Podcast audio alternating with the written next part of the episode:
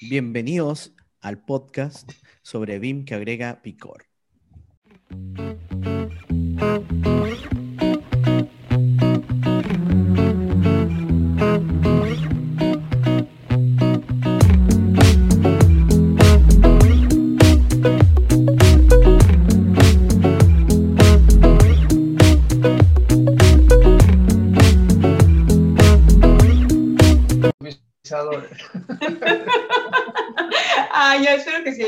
Porque. Sebastián, tú también puedes grabar por si acaso. Hablemos de implementación y de la, la importancia, o sea, lastimosamente, que no tienen El que ocurrir este tipo de cosas. Nunca Oye, ¿por qué, que se, por, este tipo. por qué se cayó el tren?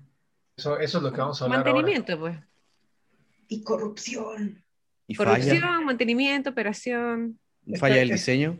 Esto ya estaba, sí, bueno, evidentemente fue una falla. Ya estaba, vaya, ya tenía, ya estaba avisado. Ya había Y reportes. Ya había reportes y todo, y a fin de cuentas, pues nunca sucedió un cambio o alguien que dijera, ah, pues yo lo arreglo. No es lo único. Hace unos años, un par de años, o el año pasado, no, un par de años, igual uno de estos puen- bajo puentes, como que tenía una despostillada en una parte y resulta que quitaron el muro, porque literal se veía así como el muro súper delgadito y todo lo demás hueco, ¿no? Entonces dijeron, ¿qué hay ahí? Quitaron el muro y resulta que había muchas, este, ¿cómo se llama? Muchas cajas, pues, con cadáveres ahí. ¿En Como que ahí habían guardado. Sí, y sí pasó en México. y No, no llegó a compactar suficiente el cadáver. Entonces dijeron, hay que rellenarlo con... No, sí, en serio, y como que igual a la gente le valió. Ah, mire, eso que les decía de los, de los este, ataúdes fue en Estado de México en 2017. En 2017, o sea, ahora. Miren. No, 2017. Bueno, o sea, hace poco, relativamente. Ah, sí, yo no, no, ahí esto es 2020. Ahí está, mira. ¡Wow! Como que tenía un huequito y dijeron, ¿qué onda? Sopas. Pero está raro, ¿no? Que estén así ataúdes bien hechos. ¿Quién va a meter ataúdes bien hechos ahí adentro? ¿Y por qué hay un ataúd ahí? Ay, quién sabe, pero está muy feo. Hola, hola, bienvenidos a BIM con Chile y Limón, el podcast donde pretendemos agregarle ese picor de bueno a la industria, siempre buscando enseñar y resolver dudas sobre BIM y su implementación. Y en este episodio número 29 hablaremos de todo lo que antecede a la construcción, la coordinación previo a ejecutar o construir. Y bueno, este es un podcast que está en vivo gracias, que está, perdón, vivo gracias a Edificación Virtual en México y a BYS BIM en Chile, quienes ofrecemos soluciones BIM, implementaciones y consultorías. Ah, estos podcasts se transmiten dos sábados al mes y pues muchísimas gracias por escucharnos en el episodio anterior. Les recordamos que nos pueden escuchar por nuestras plataformas de Spotify, Apple Podcasts y YouTube. Y nosotros somos María de los Ángeles. Carlos Jiménez. A Mayrani Pérez. Y Sebastián Quiroz aquí. Bueno, ¿Cómo están chicos? bien, después del episodio de eh, 28 que mucha gente vio. Y que te Sí. extrañamos, ¿no? Ay, sí que Hay que repetir. Pero creo que para eso Carlos me debería dar un abrazo. Yo les mando un abrazo con mis enormes brazos a todos nuestros visualizadores. Este tipo de cámaras que envuelven todo. Bueno, ¿qué pasa? ¿Por qué, por qué te compraste una GoPro? No, no fue GoPro. No, es que estamos dando un programa. Para podernos dar un abrazo. Programas de formación BIM y las cámaras luego no. eh, mucho de lo que uno muestra o enseña en vivo es con las manos y todo. Entonces, no es que esta cámara exagera mis extremidades. No estoy tan deforme, sí un poco, pero no tanto. Puedes, puedes mostrar, el- el- pu- ¿podrías hacer eso así como en edición? Bueno, como vemos acá, Como vemos en gráfica. cielo, Aquí los planos, los rayamos, ¿no? Sí. como aquí dentro de este modelo, acá podemos ver este nivel. Sí, voy a poner una pantalla acá atrás y No, muy Bueno, ¿qué, escuchar- qué ha- qué ha pasado? ¿Qué ha pasado? escucharon lo de lo del metro en México que La Sí. línea 12. tuvo un colapso y pues obviamente hubo temas de decesos Sí, importantes yo, y todo. yo, yo primero que nada, Carlos, no sé si nos sitúas un poco qué es la línea 12, dónde se ubica y más o menos dónde fue el, el problema Pues, o el ver, accidente. en la línea 12, como es, hay varias líneas en México y cada una evidentemente tiene un número y un color para poder diferenciarlo, acorde a las rutas norte, sur, este. Desconozco exactamente cuál, cuál de los tramos. Pero ya fue casi al final de llegar a, de la línea 12, comienza en Metro Miscuac y termina en Metro Tláhuac, que es básicamente de, de poniente a oriente.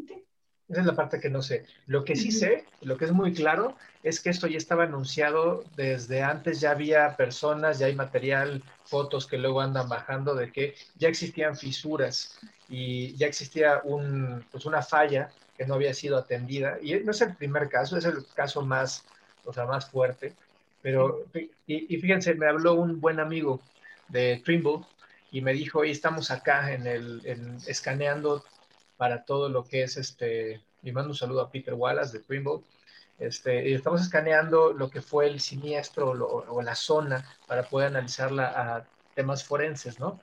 Entonces, este, y pues sí, fue un, desastre, o sea, ni me platicó lo que vio, porque ya me se imaginarán, pero qué triste es que habiendo antecedentes de algo que puede fallar, pues llegue, llegue a pasar, ¿no? Y, y yo no les voy a decir que con BIM esto se hubiera puesto, se, se hubiera o sea, previsto o se hubiera hecho algo. Yo creo que es un tema más de, de negligencia en mantenimientos, pero aquí es, ¿no? Es una negligencia en el mantenimiento.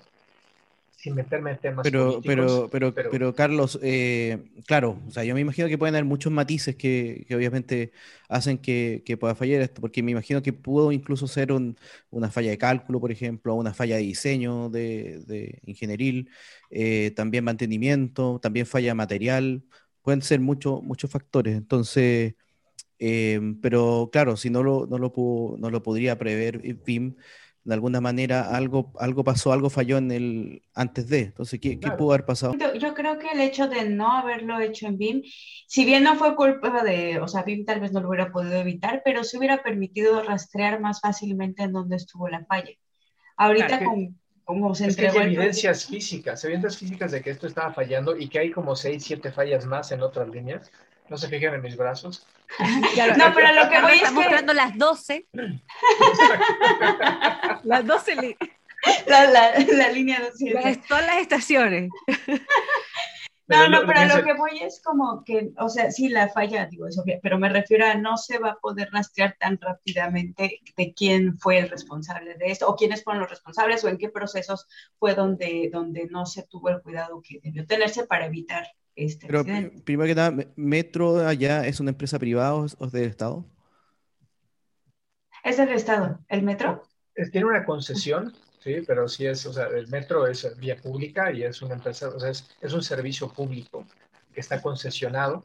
Entonces, este, y la concesión en cuanto a mantenimiento, no sé quién la tenga, pero a fin de cuentas sí, sí hay personas que están encargadas en, esta, en esa parte. Y muchas, ayer vi, vi un video de una persona del metro, de la concesión del metro, que hablaba de que no hay personal para mantenimiento, que no hay suficientes este, recursos para ejecutar las, las, los proyectos de mantenimiento y de, y, de prevención en todas las líneas. Entonces, pues sí, sí, sí. Eh, no hay una parte del personal que no tiene recursos para poder hacerlo. Pero, pero qué, extraño eso.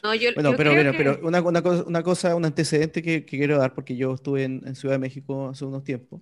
A mí me, me sorprende la diferencia de precio del, o sea, no sé si tiene que ver nada con esto, pero hablaste de recursos.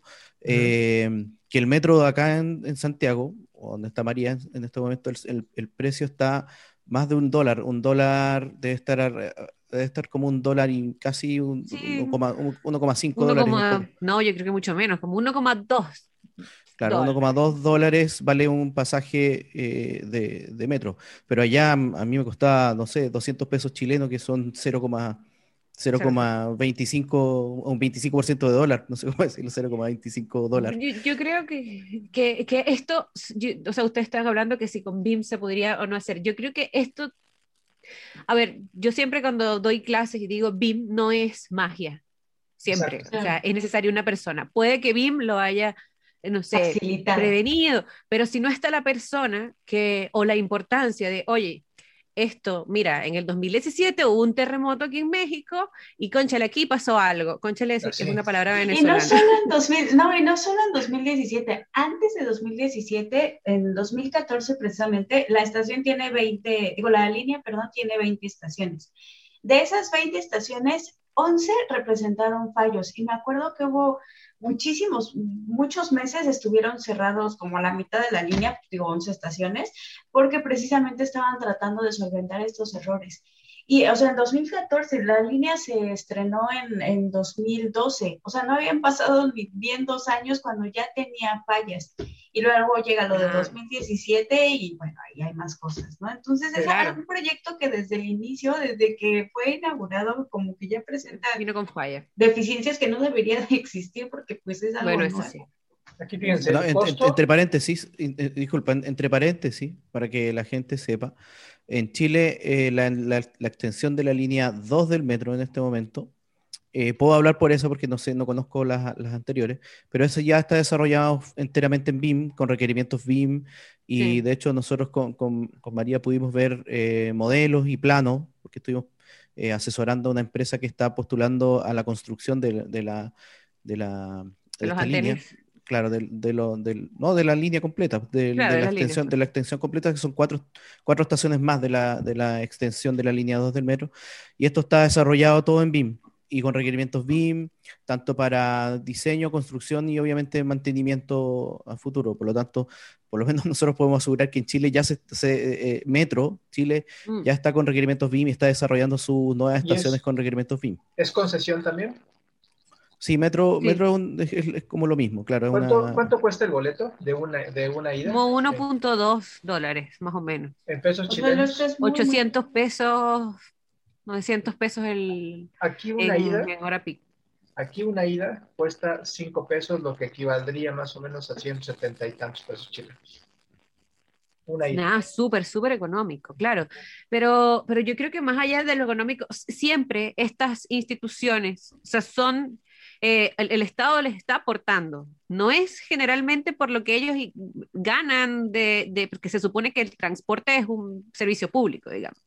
Entonces, el precio es por eso, pero finalmente el Estado siempre se supone que le estaría dando plata a esta concesión para que mantengan. Entonces, esa es la, y la y yo creo que nosotros hemos hablado aquí bastante de la operación y de esto es un caso importante de por qué, por qué se tiene que mantener algo.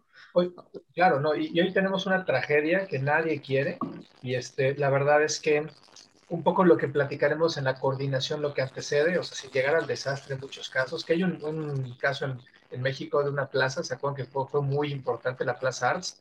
Ah, donde se colapsó la plaza se colapsó. y, todo el mundo lo grabó. Se cayó un cacho de la plaza, una plaza muy importante. Y bueno.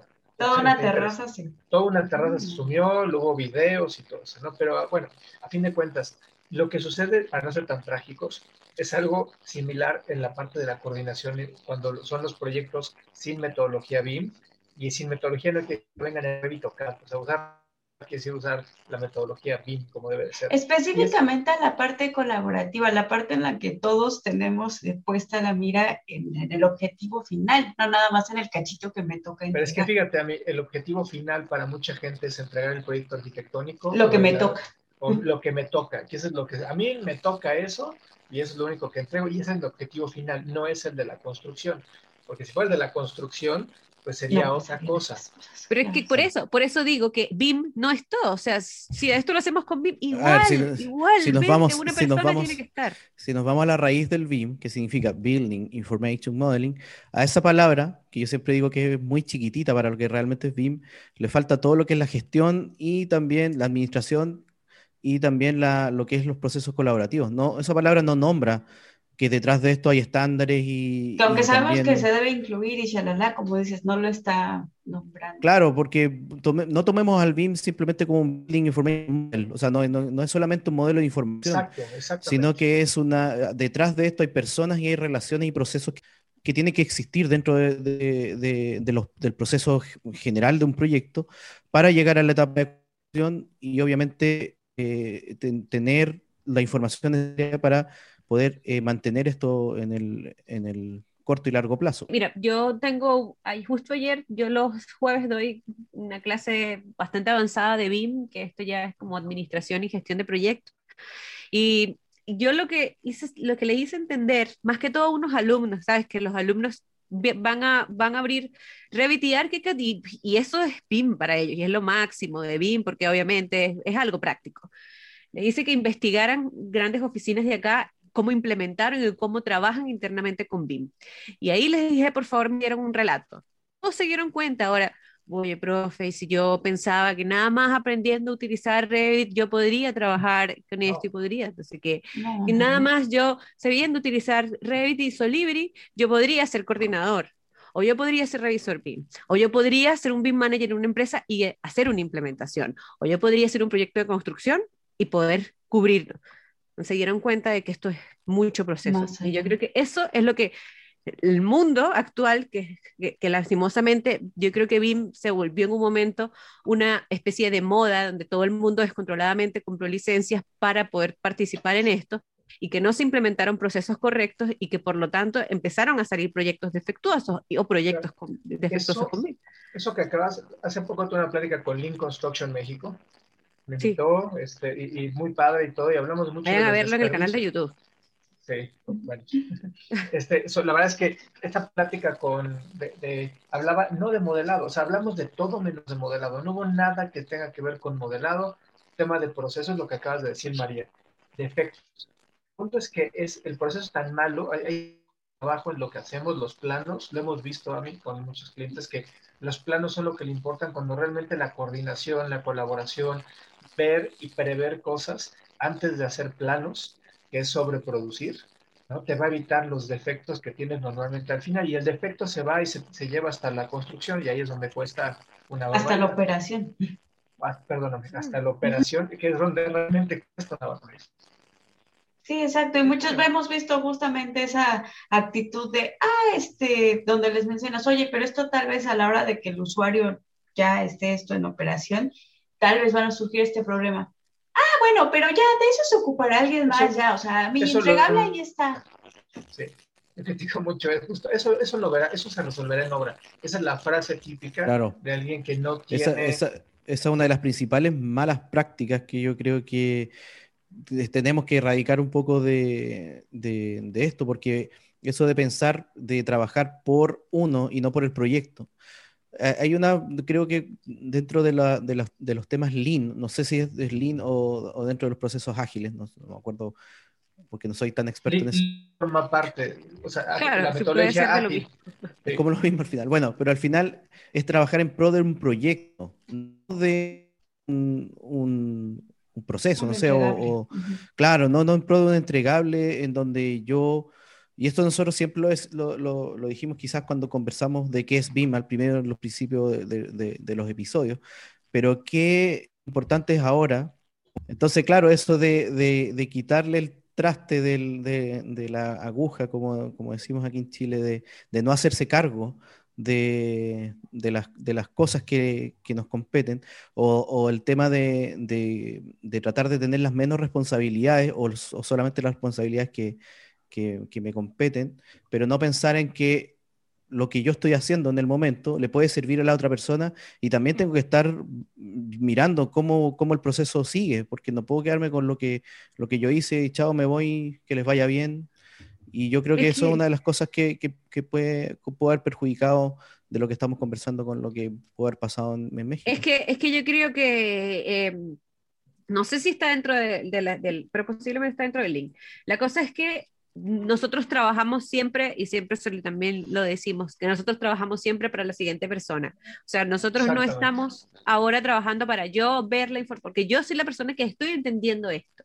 Así que es lo que se supone que yo en BIM hago, tratar de estandarizar esto para que Ami, Carlos o Sebastián entiendan lo que yo le estoy tratando de decir. Claro, no, no confundamos, hay una cosa súper importante, no confundir de que yo le estoy haciendo el trabajo al otro, eso, eso no, no, no, no, eso no. Pero estoy entendiendo sus necesidades.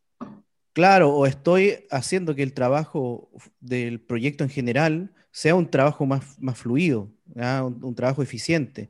Que lo que yo vaya a hacer sí te vaya a servir a ti. Claro, donde mucha información que yo estoy generando en el proceso que yo tengo que cumplir, le va a servir a la otra persona después. No es que le esté haciendo claramente el trabajo para que no se confunda y la gente diga, ah, no, que yo no voy a trabajar de más. No, uno no, trabaja de más, sino que cuando uno está en el proceso de trabajo, claro, está eh, haciendo Trabajando de forma estandarizada para que la otra persona entienda, porque finalmente, ¿qué haces tú si la otra persona no entiende? Te va a estar llamando, oye, no entiendo, no entiendo, no entiendo, no entiendo, no entiendo. Déjenme compartir algo con ustedes, este, y es parte de lo que daremos hoy en nuestro en el programa de formación BIM, sin adelantarme, quité unos logotipos para que no salieran, pero con lo que, o sea, para que la gente o los visualizadores nos, nos, nos, nos entiendan en esa parte, BIM normalmente conozco gente que conceptualiza ingenierías como, como arquitectónico en 2D. Casi todas las trazan en temas 3D.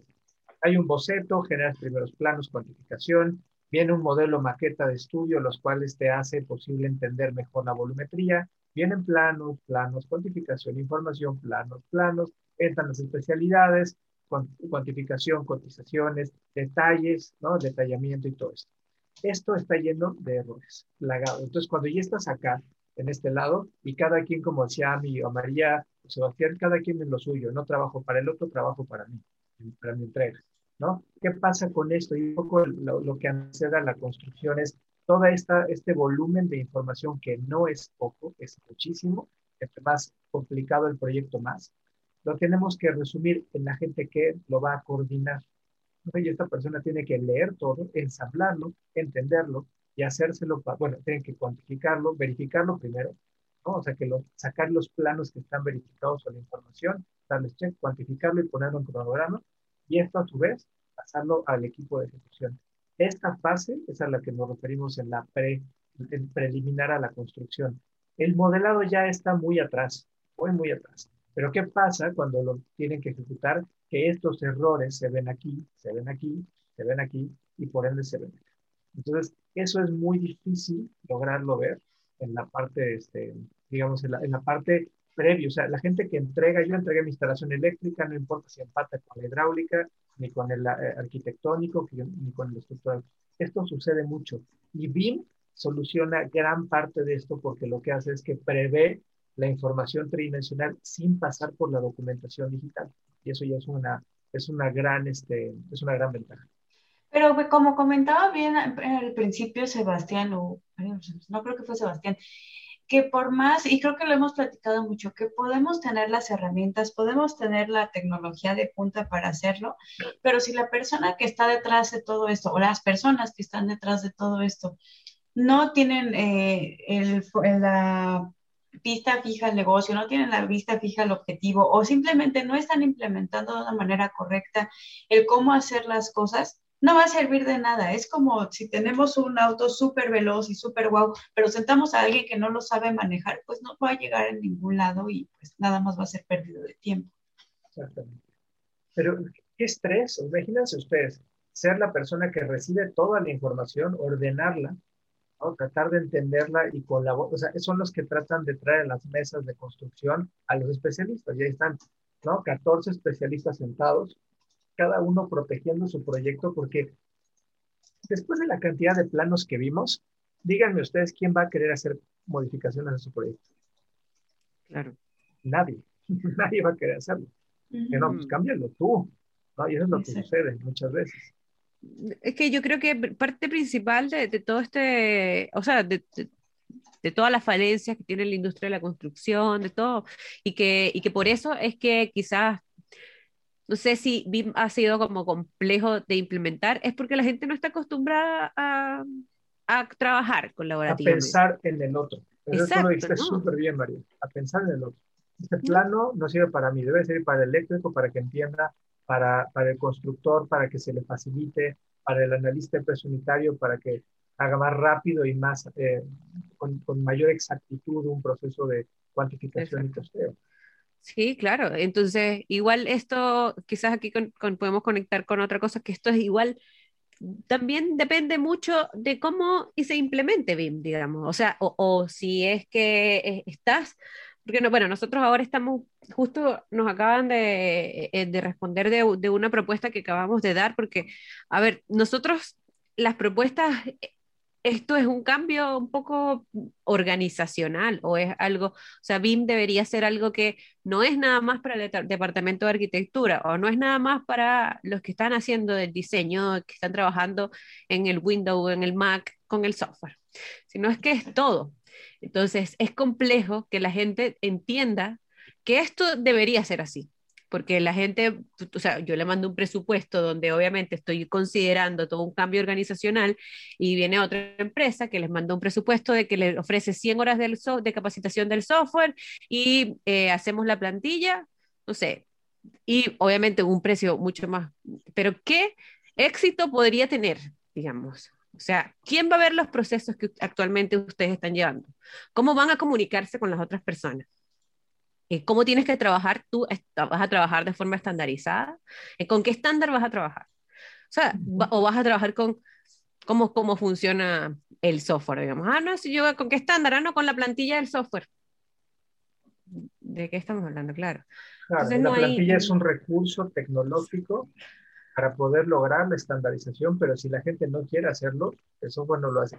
Se lo juego que hubo una, una pregunta que me hicieron, oye, pero es, es, es cierto que el BIM o el software BIM te hace el proyecto y evita, y evita, o sea, te hace el proyecto, no te lo hace solo, o sea, la gente lo hace. Aprietas el botón de hacer proyecto y ya te aparece. Te conectas un cablecito aquí a la computadora y te hace el módulo. Nosotros bueno, quizás, Carlos. Quizás en este momento nos escucha Elon Musk y, te, y empieza a preparar ese proyecto que acabas de decir. De sí, pero la diferencia es que lo haría wireless. Sí, exacto, exacto. eso fue muy anticuado. lo haría wireless. No, yo, yo, claro, wireless con estos satélites que anda tirando en el... Ah. En, una vez creo que en Chile aparecieron aquí estas luces arriba en, ah, decían que eran ovni. Son los satélites de Elon Musk que anda dando vueltas. Por... Yo pensaba que eran ovnis. Yo el otro día pensaba que se estaba quemando la cordillera. Que, oh, se está quemando la cordillera. No, bueno, yo, yo por eso empecé a agregar eh, el, la varita mágica de cuando, cuando explicaba que era BIM, empecé a agregar ya BIM es procesos, tecnología, y puse una varita mágica y un no. No es magia. No es magia, no es magia, no. No, no te va a hacer un proyecto. O sea, necesitas que un humano esté ahí, con un humano capacitado, obviamente. O sea, con conocimientos, con experiencia, sí, sí, sí. ¿Sabes qué otra, otra cosa que es súper importante, creo yo? Que son, son dos cosas que yo siempre eh, digo que, que, cuando, cuando vamos a nivelarnos, que obviamente son los niveles de madurez de, de cada empresa. Y también son los niveles de entendimiento del BIM, porque eh, hay unos que entienden que Vime es una cosa, otros que entienden que Vime es otra cosa, otros que, que, que, no sé, defienden demasiado una marca y yo trabajo en esta marca y no trabajo contigo porque tú, no, tú, es, tú trabajas en un software. Y parece que les pagan, pero no. he escuchado que algunos dicen que tú trabajas en un software que es más malo, que, es mejor, que, que no es BIM incluso, ¿ya? Eh, bueno, ese, ese tipo de prejuicios o ese tipo de, de problemas, yo creo que también, em, em, no sé, como que pueden manchar un poco la concepción de un proyecto o, que se afirme un proyecto, porque claro, va, a venir una empresa que dice que entiende que es BIM y que, al final es un hoyo dentro del, proyecto y, y, lo ejecuta de mala manera, quizás, no sé, o sea, ¿y cuánta gente nosotros nos conocemos que, es, que, que, todo el mundo sabe que hace de las cosas de mala forma, pero que se, sigue, que se siguen ganando proyectos? ¿Por qué? Porque la gente no termina de entender de que realmente no es, eh, hace falta como mucho más que poder a trabajar en un software. O sea, yo no me canso de repetir en eso porque lo mismo que está diciendo tú, Sebastián, sino cuántas oficinas nosotros acá conocemos que, bueno, o sea, todo el mundo, mira, proyecto malo, con una coordinación mala, obviamente porque, porque te salió muy económico también quizá, o porque, eh, entonces, esas, esas empresas que están trabajando como de esa forma, están en cierta forma dañando el BIM o haciendo que el BIM eh, no pierda credibilidad. Se entiende, se, entiende otra cosa. uno, uno empieza a hacer un proyecto, ah, no te pueden creer, ¿cómo, ¿cómo me vas a decir que tú un proyecto te vas a tardar ese tiempo? Si yo le voy a comprar a esta empresa y se tarda menos tiempo, ajá, pero ¿y el resultado que te está dando esta empresa cuál es? o también, también un poco el tema de, del Hollywood Beam, ¿no? Que también ah, te prometen algo así súper guau y obviamente como no hay un fundamento que, o sea, no te venden bien la idea, nada, te dicen, uy, mira, si das un clic vas a lograr hacer esto y ahí viene la decepción, ¿no? De que compra el software y ¿dónde está mi botón de hacer proyecto que me prometieron? Pues no, no sé así como funciona. y conocemos personas que lo hacen con tal de vender, te dicen que si lo hacen, no lo hacen. ¿no? Exacto. A ver, pero propuestas, ¿qué herramientas hay para la parte de coordinación previo a la construcción que pueden ayudarnos para que la gente también diga, bueno, está bien, hay muchos problemas. ¿Cuál es para ustedes la solución? No, pero estuvimos, estuvimos, conversando con don, con don, Patrick, claro, con don Patrick Stewart, que ahí nos mostró que Procore puede ser un, un, Oye, yo sí, yo tenía, tenía algunas dudas sobre Procore, o sea, como de cómo se utilizaba y toda la cosa, porque es tan grande que igual tiende a ser como, ¿por dónde empiezo? hay muchos y es un gran equipo, la verdad, un gran equipo, al menos lo que nos ha tocado en Latinoamérica entienden esta parte, pero por ejemplo, lo que decía Sebastián, la parte de digitalización de planos evita la impresión y como review hace una colaboración previa, lo que ya estás hablando de digital. Pero, ¿qué pasa con el modelo? ¿Podemos utilizar el modelo para que el coordinador que no revisa, digo que no revisa, que no modela, que no este, hace planos, pero sí cuantifica, o sea, que tiene que juntar la información, podríamos facilitar eso con ellos? Yo digo que sí. Obvio, claro. O sea, si por, algo existe Solibri, Solibri Takeoff, nada más. O sea, totalmente que podría ser un IFC que ni siquiera no, lo podría ver y que este IFC tú le puedes sacar toda la información, digamos. O sea, yo creo que esto es como, de hecho, podría ser software gratis también. No sé cuántos, en un proyecto que traemos ahorita, no sé cuántos issues llevamos muchísimo. 200 y tantos. Ay, no. Y, esa parte, pero claro, no se ha construido, se está empezando a construir. Y lo que buscamos es darle al cliente esa, esa, ventaja de poder cerrar cosas previo a que lo construya. ¿no? Entonces, pero esa parte de coordinación ahí es donde yo veo a los coordinadores de toda la construcción tratando de entender cómo se va a comportar la armonía de la construcción y, y creo que eso puede generar un valor es súper fuerte. Nada más que, la coordinadora entra hasta, después. ¿no? Y no, debería de mucho estar. después. Y es que ahí también se pierde tiempo, porque si la coordinadora entra hasta después, en lo que entiende el proyecto, en lo que entiende cómo está la onda, ya se perdió muchísimo tiempo, ya se perdió información y Nosotros estamos coordinando ahora un proyecto y ahí, Sebastián, ¿cuántas interferencias llevas tú? Sí, como una, una, no sé, 500 puede ser. Está bien, y, pero si no las detectas aquí, seguro las detectas en la obra. ¿no? Entonces la coordinadora se dedica a apagar fuegos y no a prever, porque problemas va a haber, no hay ninguna magia. Oye, otra de las cosas importantes es, eh, para, para la preconstructor, por decirlo así, o la constructora, es entender qué información ellos necesitan de tema de tipo BIM para poder ocuparla. Porque a mí me pasa que siento que muchas constructoras todavía están en los procesos, muchas, en procesos anteriores, donde incluso todavía ubican con CAD, por ejemplo, o ubican con, claro, y, las cartas Gantt todavía las hacen con los planos. O sea, empiezan a ver los planos y empiezan a, meter en project eh, las partidas y, y, todo eso. Entonces, la, empresa constructora tiene que entender qué tipos de información puede tener ellos pueden tener de, los modelos BIM y, depositarlos dentro de un software que puede hacer, por ejemplo, con, con OpenBIM o básicamente con, con software licenciado, ¿ya? Eh, de, privados, por decirlo así, con, con licencia, em, para poder hacer un proceso mucho más, más eh, smooth, como decirlo en, inglés. Suave, suave. Mm. Más, más, no sé, más directo. más ligero.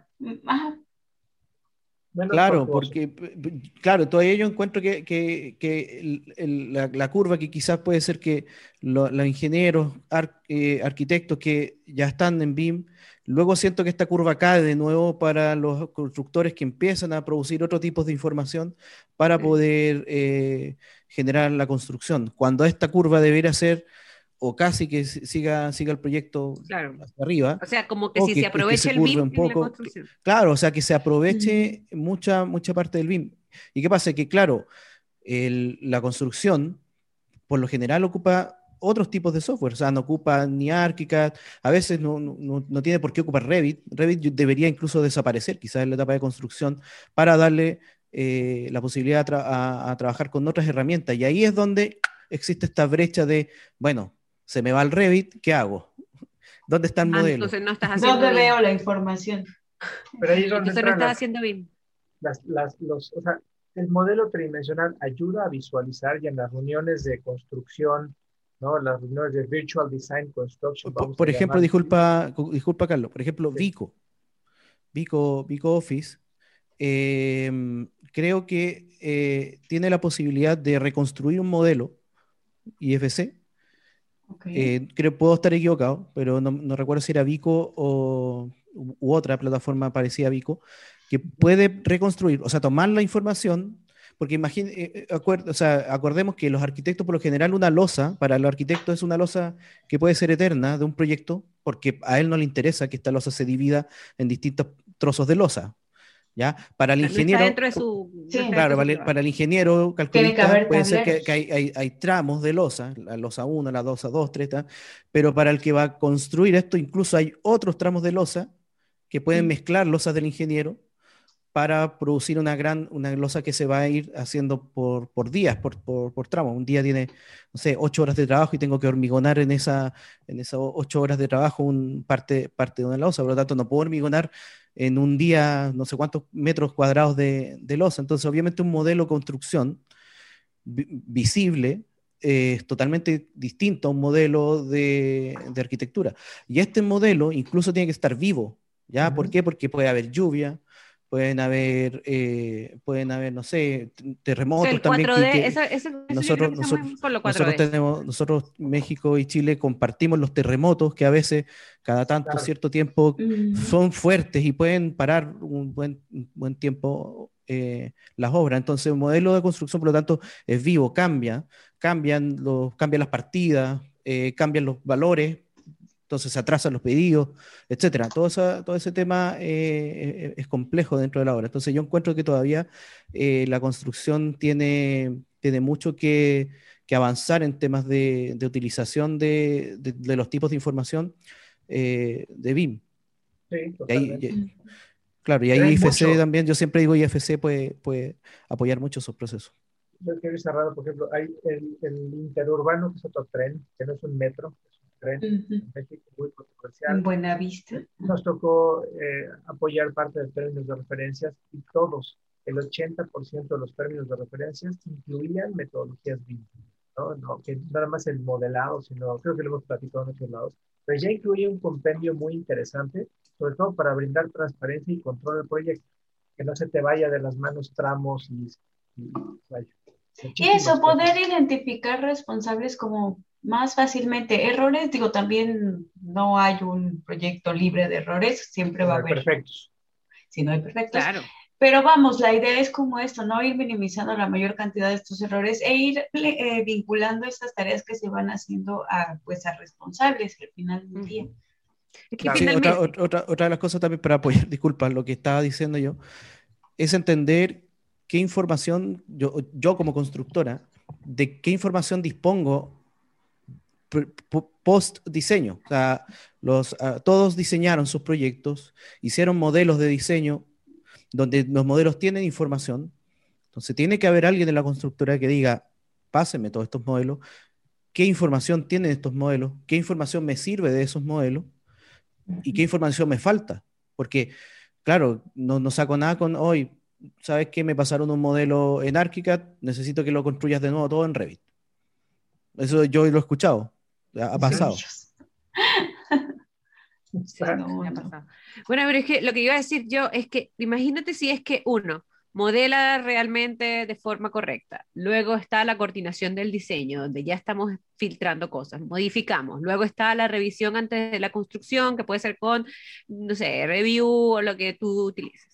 Entonces ya el, tu, ya el modelo está pasando como por controles de calidad, o sea, controles de calidad, controles de calidad, controles de calidad que van a hacer que la obra obviamente sea, o sea, salga todo quizás menos problemas de los que cotidianamente, pero ya estamos pasando por filtros de coordinación, filtro de coordinación de, por especialidad, después filtro de coordinación interdisciplinario, después una revisión documental, no sé, ver otra cosa con otra gente. Que...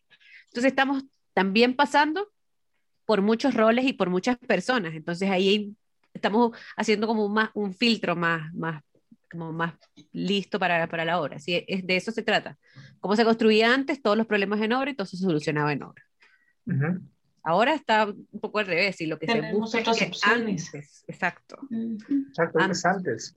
O sea, y la habilidad de solucionar problemas de obra no va a disminuir, simplemente se van a focalizar en, en errores de mayor impacto posiblemente, en mejoras o en habilitar mejor. O sea, no todo es, es, la construcción, también está en los laterales o los periféricos, como el abastecimiento de materiales, la logística de la, o sea, muchas cosas que van, ¿no? El, el, el recurso humano, ¿no? Saber, ya ni siquiera vemos quién trabajó, si llegó, ¿no? Si llegó Juan o Benito a la obra o llegó alguien más, o sea, hay unos puntos mucho más importantes que nada más la transformación de planos a, a, construcción, ¿no? Hay muchas cosas muy importantes, ¿no? La parte de higiene, seguridad, nos podemos seguir toda la, toda la tarde hablando de eso.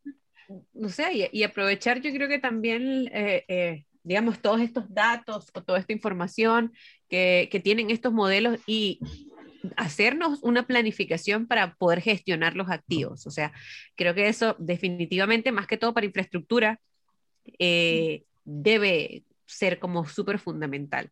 O sea, no tiene necesidad de suceder algo que sea una desgracia para, para mucha gente o una total, no sé, algo que era totalmente innecesario suceder si es que se tiene una planificación para gestionar los activos. No es que ay, me falló el aire acondicionado, vamos a solucionarlo. Es que hay que ser un poco más activos y no reactivos, a prevenir, mantenimiento preventivo. O sea, eso, eso es como todo, mantenimiento preventivo para todos los activos que tengamos, porque, a ver, o sea, y, y esta es la mayor cantidad, la operación es el mayor tiempo de vida útil, o sea, es como que no puedo yo decir, ah, yo voy a hacer voy a, el año que viene voy a acomodar el aire acondicionado, después, no, si aquí estas cosas van, van cambiando. Eh, y, por ejemplo, bueno, en este caso con el metro, pero imagínate en un hospital se daña, no sé, las tuberías de oxígeno. Fatal.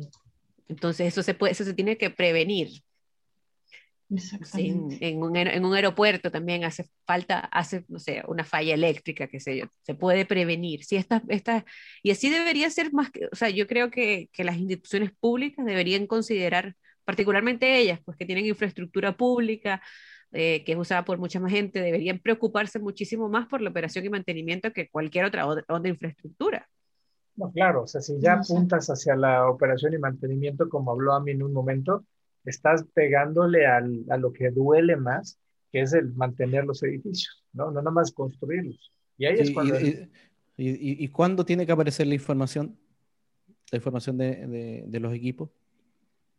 Bueno, pero esa viene desde la fase del diseño, eso viene toda la vida. ahí la cargas, ¿no? Ahí, ahí, ahí, quería, eso quería la respuesta. O sea, en realidad, para que entiendan que un, algo que tú pusiste en, o tú escribiste en un modelo. En las primeras fases. Hace, no sé, pongamos un proyecto grande que demora una construcción eh, dos años, por decirlo así. Un proyecto Va a impactar. Imagínate que algo que tú escribiste dos años atrás puede llegar a, a, a repercutir dos, dos, o tres años después cuando ya se ponga en marcha el, proyecto o, o, Cinco se, años después, o, se le pase la información del el Asset Information el Model, perdón, el Asset Information Model, el AIM, se le, se le, se le transfiera a la persona que encargada que va a mantener el edificio, que por lo general puede ser una concesionaria. Eh, claro, esa información tiene que estar ahí. Y, si como lo vas a hacer, el esfuerzo es al inicio, claro, y entre más podamos virtualizar o prever, como en obra de teatro, y, tratar de definir una y otra rutina, tanto en la construcción como en el mantenimiento, entonces cuando le vamos a sacar un valor fundamental a, los modelos de Exacto, no es que se vaya a eliminar el que no va a haber errores ya nunca en la vida, sino que todos aquellos errores que se puedan prevenir se van a prevenir. Imprevistos, pues al final del día son esos, son imprevistos, ¿no? Pero no hay que, no hay que confundir imprevistos con, con cosas que sí podríamos estar analizando de sí, exactamente. Exacto. A no ser que nos cambien por robots. Pronto. Si en la industria automotriz nos cambiaron hace años. y eso, yo creo que eso va a pasar en la industria de la construcción. Se van a ver ya. Tiene, que, automatizar la obra, por favor. Carlos, ¿estás diciendo que los arquitectos somos reemplazables? No, no, no, no. Estoy diciendo que la, el proceso, mecánico, ese sí es automatizable. O sea, el arquitecto va a tener que aprender herramientas digitales, tecnología, no para la parte creativa, pero para, para la parte productiva igual el constructor, no se va a reemplazar el constructor. Igual los obreros. El obrero se va a tener que especializar, por eso BIM no, tiene que llegar a la parte de obra. Y, ya hay cosas que pueden llegar a ellos. Además que pensamos, tenemos una barrera mental donde no, ellos no, claro que sí. Que ellos no tengan conocimiento, entre menos sepan, mejor. Y eso está realidad aumentada en las obras, ¿por qué no? Claro que sí, no las tiene que ver el gerente de construcción, las tiene que ver quien lo va yo quiero, yo, yo, yo quiero que llegue el, el, el, momento, siempre digo, que llegue el momento en que el énfasis no sea el plano. Por ahora siempre he visto que el énfasis Exacto, es el plano. Independiente, yo, yo todavía digo que, bueno, el plano va a existir por, por mucho tiempo, pero hay mucha gente que pierde mucho más tiempo en los planos que en, ingresando la información a los modelos. O hay mucha gente también que se jacta, yo me pongo compañeros de, ah, es que yo dibujo súper bien, entonces en obra saco un croquis y ya le explico al maestro. Y es como, o sea, está muy bien que lo puedas hacer, pero es que eso no debería de estar pasando, la información debería ser tan clara que no tienes que, no hay croquis. Es que porque hay que hacer croquis de los planos, porque no le entiendo, porque tengo que hacerlo tridimensionalmente. y hasta bien orgulloso le sacan no estás trabajando colaborativamente. Exacto. trabajando con lo que tú entiendes. Exacto, sí, exacto, también es eso, que quién sabe si ese era el detalle, pero el que está en obra ya lo resolvió y bien feliz hasta sube la foto a Facebook de yo lo dibujé aquí en un cacho de madera y es como... No, yo estoy seguro que los, los maestros, no sé cómo se diga allá en Chile, el maestro albañil, el que construye, e, ellos estarían felices si pudieran dejar de dar 350 planos y que les digas la idea, los colores, que los puedan palpar. Sí, yo, yo, yo, tengo fe, yo tengo fe en algún día, no sé si esto lo escuchamos en, unos 10 años más, no sé, de que tengan como unas gafas y que le soliciten al modelo planos. O sea, que no existan planos que alguien produce, sino que, un, AI, una, una inteligencia artificial, pueda producir planos de un modelo, de un modelo BIM que eh, sea como... Para que la persona que produce el, el, el, modelador BIM se preocupe de... Claro, Que, el, que el modelador BIM... ¿Se lo pueden poner acá? Mira. Idea. Autodesk. Autodesk, si lo estás escuchando. que lo, lo hagan aquí arriba, así como un casco, y de repente hagan así, ay, quiero ver de acá, ah, y vean todo. Pues yo, digo que, yo, yo, digo que eso, que, que el modelador BIM se gaste su tiempo y su esfuerzo en construir virtualmente un proyecto. Claro, y no en planos. Y no, en preocuparse que, que, que, la línea le quedó encima de la otra línea y que no se me ve. Es que no se ve representado bonito con el color que me gusta. Sí, yo entiendo, yo entiendo que los planos son técnicos y que los, los obreros construyen, o los maestros, como dice Carlos, construyen viendo planos porque entienden más, más rápido un, un, proyecto. Eso, eso yo lo puedo entender. No, pero eso es, lo, que, yo digo que no. Eso es lo que les hacen creer, o sea, Eso es lo que queremos, pero no el Ah, claro, es, lo que, es lo que está pasando ahora, porque yo, claro, cuando, cuando digo esto, muchos me dicen, pero ¿cómo? Sebastián, eso, eso no puede ser, si yo tengo que hacer planos, a mí me piden planos. Bueno, hoy por hoy es así, sí, yo, yo lo entiendo, pero yo me imagino en un futuro en que el esfuerzo sea por un, por un proyecto BIM, un modelo BIM, donde eh, cada especialista deposite la información necesaria para, para el otro como estamos hablando, y cuando se federe esta información, cuando se pueda federar esta información de distintas bases de datos, eh, alguien pueda ponerse unos lentes como, como hizo María y, seleccione, no sé, en un iPad algo, un tablet. No, no, o, que, le hable. En, el sitio, en el sitio. Claro, necesito, que reconozca la claro necesito, necesito saber, necesito todos estos detalles para poder construir este tramo que tengo que hacerlo. Y pum, una información, una inteligencia artificial saca esto y me tiene los planos listos. lo que dices, la inteligencia artificial va a sacar los planos. ¿sí? Para no, poder... ya ni siquiera va a necesitar planos, o sea, ya va Exacto, a ser es que el plano va a ser, o sea, quieres un plano, no sé para qué lo quieras, ¿no? Pero, está bien. pero, es que, pero es que, Ami, los, los, los, los datos ya están, o sea, Por eso, en, este, en este momento, en este mismo momento, podemos tener modelos, bueno, Solibris y Federo modelos, puedo tener un, modelo federado y sacar un, detallamiento, o sea, puedo obtener la información que necesito. Pero claro, eh, es, el cómo, el cómo, cómo se construye, ese es el, tema. Yo creo que el cómo se construye es el que tiene que ir cambiando. Exactamente.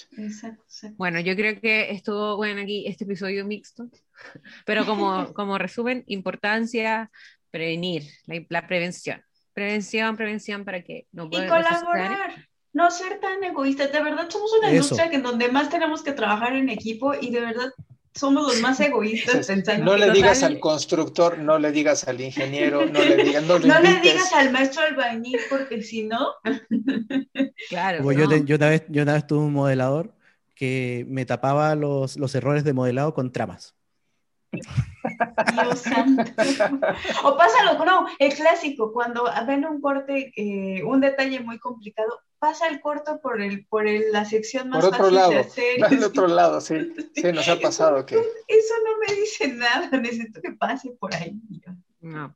Ah. Bueno, yo creo que entonces pues, la semana que viene tenemos invitado, para ser especial, así que no lo vamos a decir. No, en dos semanas, en dos semanas. María, ¿tenemos algo, algún comentario? Siempre se nos va a decir los comentarios. ¿Tenemos algún comentario? Ah, saludo especial, mención especial, cumpleaños. Mira, bueno, mientras tanto, mientras que busco qué comentarios, eh, el 14 de mayo, no sé, falta alguna semana, se va a publicar eh, un concurso en México, de hecho, un concurso universitario donde nosotros estamos ayudando, que es con la, Universidad Metropolitana Autónoma, la UADI, con una fundación, donde el, plan, el concurso va a tratar de construir un plan de ejecución BIM y agregarle información a un modelo.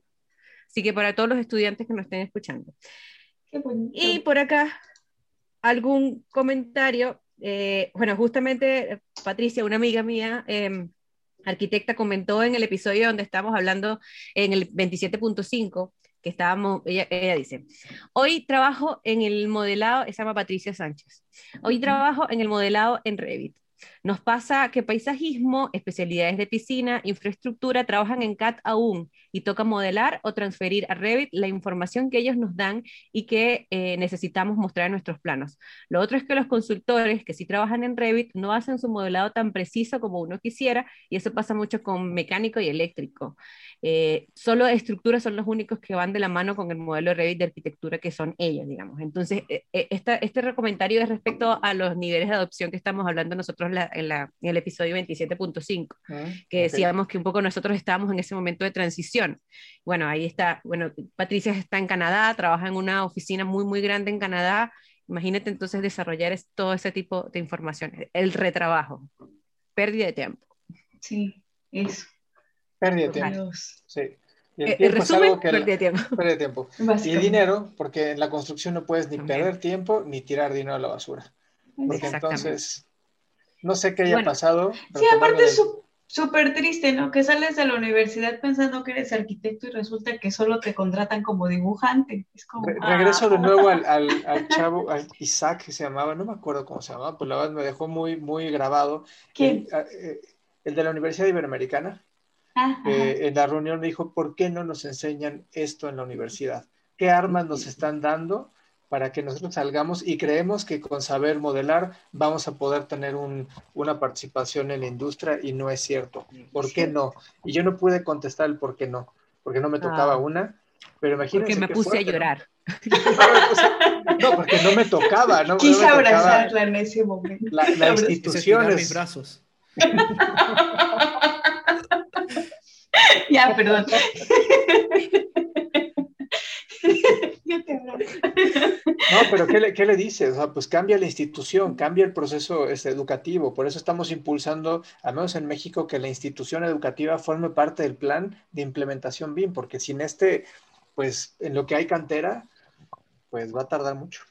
No, pero bueno, yo creo que, eh, porque creo que es posible que, eh, que la, educación cambie y, eh, y que esto vaya a ir evolucionando. Yo, yo sé, yo en mis alumnos de hace tres generaciones, yo sé que mis alumnos de estos últimos tres años que he dado clases, su mente ha cambiado. O sea, yo creo que si a los que van a ser profesionales ya el próximo año, que son los que yo les estoy dando ahora, gestión de proyectos, o sea, bien cuatro que se llama, eh, ya no van a, no van a tener como ese mismo pensamiento que quizás eh, uno sería, ah, yo tengo que hacer un curso entonces de Revit Arquitectura, un curso de Revit Estructura y un curso de Revit MEP para poder trabajar. No, yo creo que ellos, ellos ahora van a conocer eso. Y yo estaba hablando del concurso, voy a mostrar la pantalla rapidito acá. Estamos hablando de este concurso que se llama Reto Universitario BIM Latam. Buenísimo. Oh, Con Wadifit, claro, saludo a todos, a todos los de eh, allá. Y mucho voy a estar yo dándoles clases de plan de ejecución BIM, de Plannerly también. Eh, la idea es que puedan entregar este importante documento y que puedan entender el documento de plan de ejecución BIM, básicamente. Ese es como lo que se va a tratar. Y bueno, ahí estamos pues, nosotros. Pues, pero ver en las redes sociales, va a estar en las redes sociales de. 14 de, mayo se hace público todo y va a estar en nuestras redes sociales, eh, en las de las universidades igualmente. Pues cerremos, chicos, cerremos. Nos vemos. Entonces, no olviden visitar nuestra página web, arroba, o sea, slash bien con chile y limón. También, si ustedes son una empresa eh, que está empezando y que está escuchando esto, que todos nos acabamos de decir que la importancia de una implementación, nosotros los podemos ayudar. Tenemos en www.bwaysbean.com slash bmember eh, una implementación a las medidas. Así que aprovechen un poco todo esto y... Eh, nos vemos. Díganos, inviten a sus amigos. Inviten, comenten. Re bien, re bien, Para que podamos abrir nuestro Patreon pronto. bueno, nos vemos. Bueno, nos vemos en el siguiente capítulo. bye. bye.